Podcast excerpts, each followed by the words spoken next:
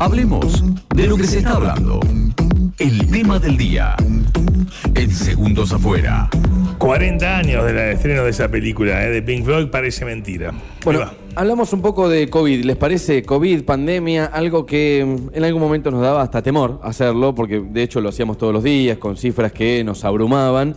De vez en cuando está bueno hacer así como, como un gesto de todavía no ha pasado esto. ¿sí? De hecho, seguimos teniendo afectados con positivos en la ciudad de Necochea. No, no, no, ya pasó, no, no, No, no, pasó tanto, muchachos. Hay fallecidos a causa del COVID en la ciudad de Necochea, un dato que nos alarmó bastante, te digo, en esto de que los reportes se van haciendo semana a semana y no día a día, una cuestión de protocolos y demás que está bien por la situación que pasaba el país respecto a la pandemia de, de COVID-19. Bueno, en el último parte epidemiológico de parte de la Secretaría de Salud Municipal hubo 274 muestras realizadas, de las cuales 134 dieron positivas. ¿sí? De esta manera hay 179 casos en el distrito de Necochea. Si me preguntás hoy, por ejemplo, cómo es el protocolo de aislamiento de un COVID positivo, te digo la verdad, y la verdad que asumo la responsabilidad como comunicador, debería saberlo.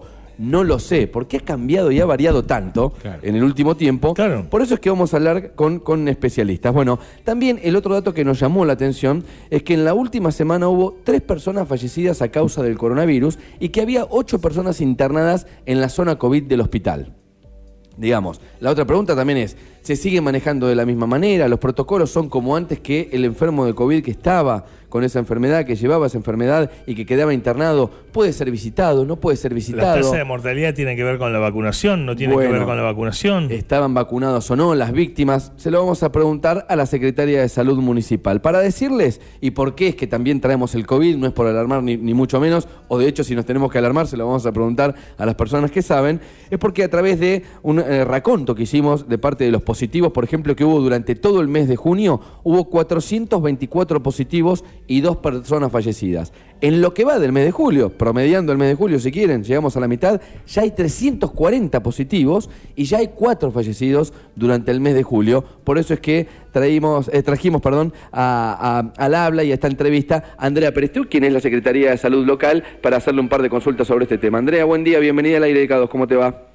Buen día, buen día a todos ahí en la radio. ¿Cómo les va? Bueno, nosotros muy bien. Eh, a ver, la primera pregunta tiene que ver con esto. Eh, ¿Nos tenemos que alarmar con estos números? Ahí hacía una especie de repaso de la cantidad de positivos que, que se ha ido incrementando en estos últimos días. Y bueno, queríamos saber cuál es la visión de ustedes, cómo lo van analizando. Eh, bueno, en principio, decir, como lo venimos diciendo desde hace un tiempo, eh, la pandemia no terminó, digamos, este, este es un virus que evidentemente ha venido para quedarse eh, y que hay que seguir cuidándonos este, de la forma en que veníamos cuidándonos, más allá de la laxitud que ahora tenemos la posibilidad de tener, dado el nivel de vacunación que tenemos en nuestro país, que es muy bueno en la provincia de Buenos Aires y en Necochea también. Eh, pero bueno, por supuesto, no, no para crear alarma, pero sí para seguir este, insistiendo en las medidas de cuidado, eh, más allá de que algunas ya no son obligatorias, como el uso del tapabocas, el barbijo y demás, este, pero sí, bueno, por supuesto, cuidarnos este, y, por supuesto, lo más importante, poder este, seguir accediendo al sistema de vacunación que es muy bueno y a las dosis de refuerzo que han dado han dado cuenta de que es la, la solución o es un, un paliativo muy importante contra contra esta pandemia, contra este virus, ¿no? Andrea, ¿sabés que me parece importante hacer una especie de F5, de actualización o, o de refrescar Sí. un poco la memoria respecto a algunas cuestiones que tienen que ver con el COVID, que me parece ya eh, es hasta es, es tendencioso y, y te digo decisión de las personas querer olvidar una etapa del mundo que fue bastante negativa. Respecto Muy a los síntomas, respecto a los Sí. síntomas, siguen siendo los mismos, o sea, la sintomatología, me siento mal, me duele el cuerpo, fiebre, diarrea, son algunos de los síntomas que hoy podría tener un COVID positivo. Son los síntomas que compatibles con, con una con una este, con una virosis este, respiratoria, con una gripe, en general son esos síntomas, pero después hay eh, pacientes que manifiestan otras cosas, otras particularidades. Por supuesto que este, obviamente el método de diagnóstico sigue siendo el hisopado, pero Hay criterios de hisopado también, porque cuando, digamos, hay sintomatología, lo que se le pide al paciente es que se aísle, Bien. se hace un recuento de, de su, de su, de la cantidad de dosis que tiene aplicadas y se aísla de acuerdo a- al protocolo, este, digamos, de, de la cantidad de dosis que tiene, este, el aislamiento puede variar entre 5 y 7 días. Ok, ¿no? voy, Hoy la voy- que ya no- voy- voy sí. al ejemplo personal, Andrea. Tengo dos dosis. No, no Sí. sé por qué titubeé un poco, tenía que dármela en verano, no me di la tercera. Date la tercera dosis. Bueno, respecto a eso te, te voy a consultar en un ratito, pero digo, en, en mi caso, por ejemplo, ¿correspondería cuántos días de aislamiento?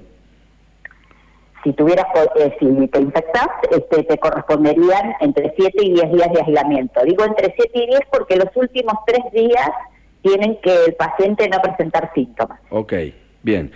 Respecto a eso, vamos a hablar también de la gravedad en la, en la que se ha convertido también el COVID, con, con tantos fallecidos en algún momento. Y a nosotros, la verdad que nos sorprendió esta cifra, por eso también te traemos un poco al aire y te agradecemos por, por- por contestar a los medios. Respecto a la cantidad de fallecidos de la última semana, que fueron tres particularmente, y cuatro en lo que va de- del mes de julio. Sí, Eh, sí. Respecto a los fallecidos, en algún momento ya lo hicimos, te pedí eh, re- preservar, digamos, la, la identidad y todo demás, que Por no nos supuesto. interesa, pero sí la cuestión de cuál era el estado de salud de aquellas, de personas, si tenían comorbilidades, si estaban Exacto. vacunadas. Sí, sí, el denominador común eh, sigue siendo este, para, para esta pandemia y para este virus, eh, una de las cuestiones más principales es este, la edad de los pacientes, la- los, todos los pacientes que han, el promedio de edad de los fallecidos es ronda alrededor de los 80 años, que ya de por sí esta edad representa una comorbilidad para lo que es este, este virus en particular y este también el tema de la vacunación. Muchos de estos pacientes este, no tenían esquema de vacunación completa, algunos de ellos ni siquiera una dosis sola, así que estas siguen siendo las premisas, digamos, como lo venimos diciendo desde, desde el inicio, desde que pudimos comprobar que la vacunación era efectiva, eh, que tener comorbilidades, por supuesto, agrava la situación y el cuadro de un paciente, este, ya sea otras enfermedades como también la edad y, por supuesto, el no tener el esquema de vacunación completo con los refuerzos necesarios y demás también hace que sea más, más vulnerable a, este virus, ¿no? Por supuesto. Esa es más o menos el- la línea común que venimos este, observando por, por, por estos datos que ustedes también están dando y lo que venimos analizando desde la Secretaría, desde esta, estos últimos brotes que hemos tenido en nuestra ciudad. Y también estos mismos datos se repiten prácticamente a nivel provincial y nacional, ¿no? Ok, bien, bien, bien. Eh, te, te consulto sobre esto. Vamos, voy a apuntar al general de la población, Andrea, a, a- Sí. a personas que no tengan comorbilidades, que no estén en Sí. una zona de riesgo por edad de muerte frente al COVID. ¿Cuántas Sí. dosis debería tener hoy una persona eh, sana, por, por decirlo de alguna manera, con 40 años promedio? Si tiene el esquema de vacunación completo, tendría que tener tres o cuatro dosis. Ok, o sea, tendría que tener la tercera, que era casi, Sí. eh, eh, se caía de Maduro que había que dársela, y, también está la dosis de refuerzo que pasando dos meses del anterior me la puedo dar. Eh, exactamente, exactamente. O sea, eh, cuando ustedes hablan de esquema completo son cuatro dosis. Esquema completo son cuatro dosis con los tiempos, por supuesto, entre dosis y dosis, ¿no? Pero ya con tres dosis hay un buen nivel de protección, pero hay que insistir este, en que las dosis de refuerzo nos las apliquemos todos cuando, cuando por supuesto siempre las dosis de refuerzo i- inician para el personal de salud, que somos los que estamos más expuestos. Pero después a medida que se va abriendo el abanico, es necesario que todos tomemos conciencia y nos vacunemos. La vacuna funciona y es lo que nos protege y protege a nuestro entorno también, porque obviamente uno puede transitar la, la enfermedad con tranquilidad, pero este, quizás poder, eh, podés contagiar a alguien que tiene una comorbilidad o que no tiene el esquema de vacunación completo y ahí ya se nos empieza a complicar la situación. Andrea, te, voy a hacer la última de COVID, así después abro, abro a otros temas también que tienen que ver con, con la salud, pero en otros aspectos. Eh, de 0 a 100, si me tenés que tirar un porcentaje, ¿en qué porcentaje somos conscientes de que, como decías al comienzo de la nota, la pandemia todavía no terminó y que el COVID sigue siendo peligroso? ¿qué, qué notás vos que estás metida en, en un efector de salud y demás? ¿La gente sigue siendo consciente o ya medio que estamos con una especie de libertinaje? Eh, ponerlo en términos de porcentaje es un poco difícil, porque esto tiene que ver con, cuestiones más de más cualitativas. Yo creo que hay un nivel de conciencia importante en la sociedad.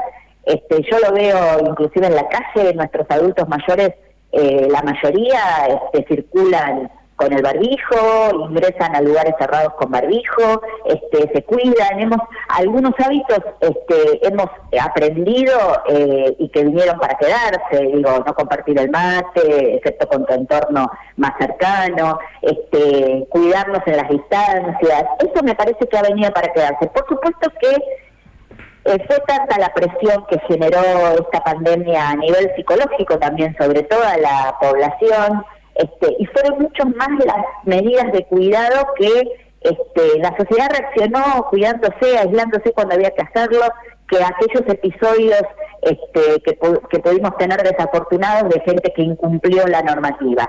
Este, yo creo que obviamente al tener un buen nivel de vacunación este, podemos relajarnos en algún sentido, pero tenemos que seguir este, preocupándonos por y ocupándonos de estas cosas. O sea, que ponerlo en porcentaje, yo creo que hay un buen nivel de conciencia en nuestra sociedad este, y que por supuesto siempre desde los lugares de decisión tenemos que seguir aportando este, y fortaleciendo los sistemas de protección, ¿no? Estás escuchando a Andrea Prestiu, que es la secretaria de Salud local. Eh, ahora sí te saco tema COVID. Andrea, estuviste hace algunas horas con, con el intendente Arturo Rojas firmando un convenio integral del sistema de información de salud a nivel provincial. Contame un poco de qué se trata y, qué puede llegar a, qué consecuencias puede llegar a tener para, para nosotros.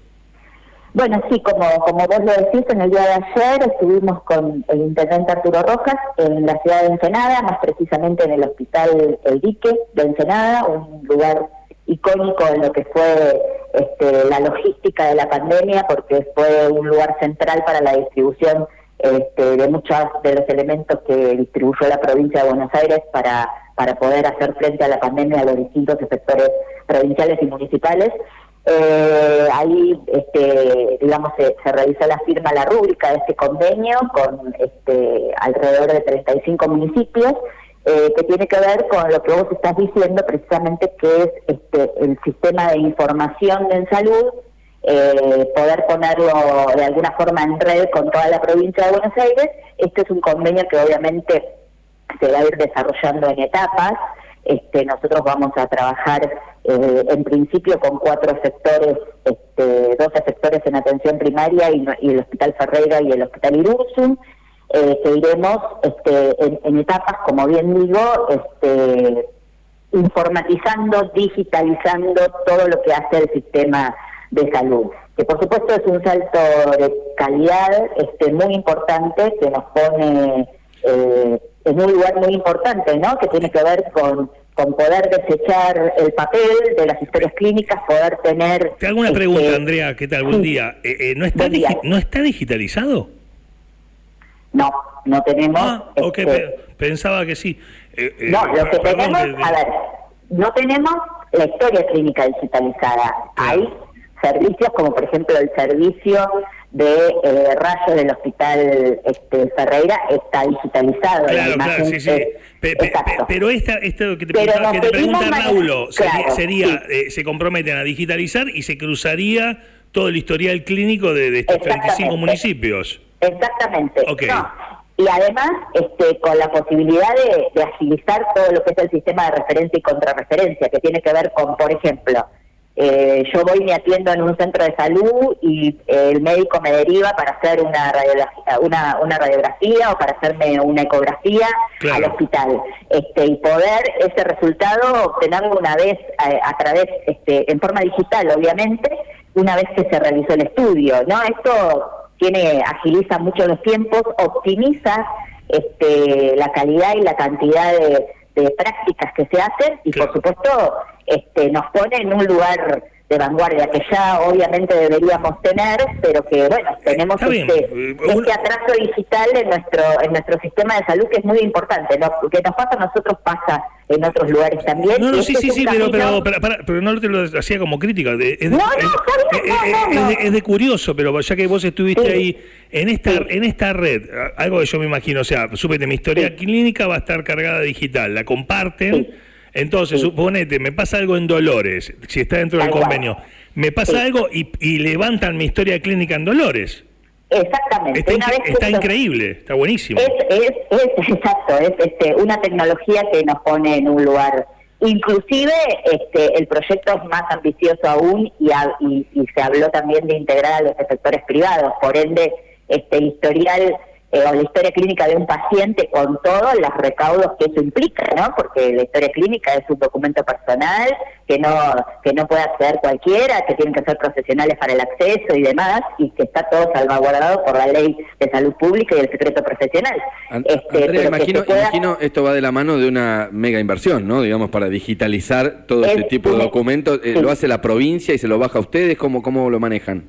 Eh, es un proyecto este, que tiene tres patas. Por un lado, un financiamiento por parte de Nación, provincia y también por parte del municipio, por supuesto. Esto este, es un proyecto que por eso digo es ambicioso, lo vamos a ir desarrollando en etapas. Hemos tenido unas primeras reuniones vía Zoom, vía virtual, este, y ahora en las próximas semanas seguramente vamos a ya tener reuniones con el equipo que va a llevar adelante esta implementación y se va a ir haciendo por etapas. Pero bueno, por supuesto que es un proyecto que, es ambicioso y, sería este un salto de calidad en todo sentido, no solamente por esto que estás describiendo, Leandro, tan tan este, claramente que tiene que ver con el acceso a la información en cualquier sector de salud, sino también este, para tener datos fidedignos y poder, a partir de esos datos, de esas estadísticas y datos epidemiológicos, por, poder delinear políticas públicas en salud, ¿no? Andrea, eh, bueno, imagino que esto va a ser parte de la respuesta de la pregunta que seguía, que era la polémica que se creó hace algunos días respecto a lo que es la atención de, salud en la ciudad de Necochea, por la cual estuviste también en alguna reunión de comisión del Consejo Deliberante. La, otra pata es lo humano eh, para, para poder solucionar. Imagino que lo tecnológico van con esta firma de convenio. ¿Lo, humano sería el, otro déficit?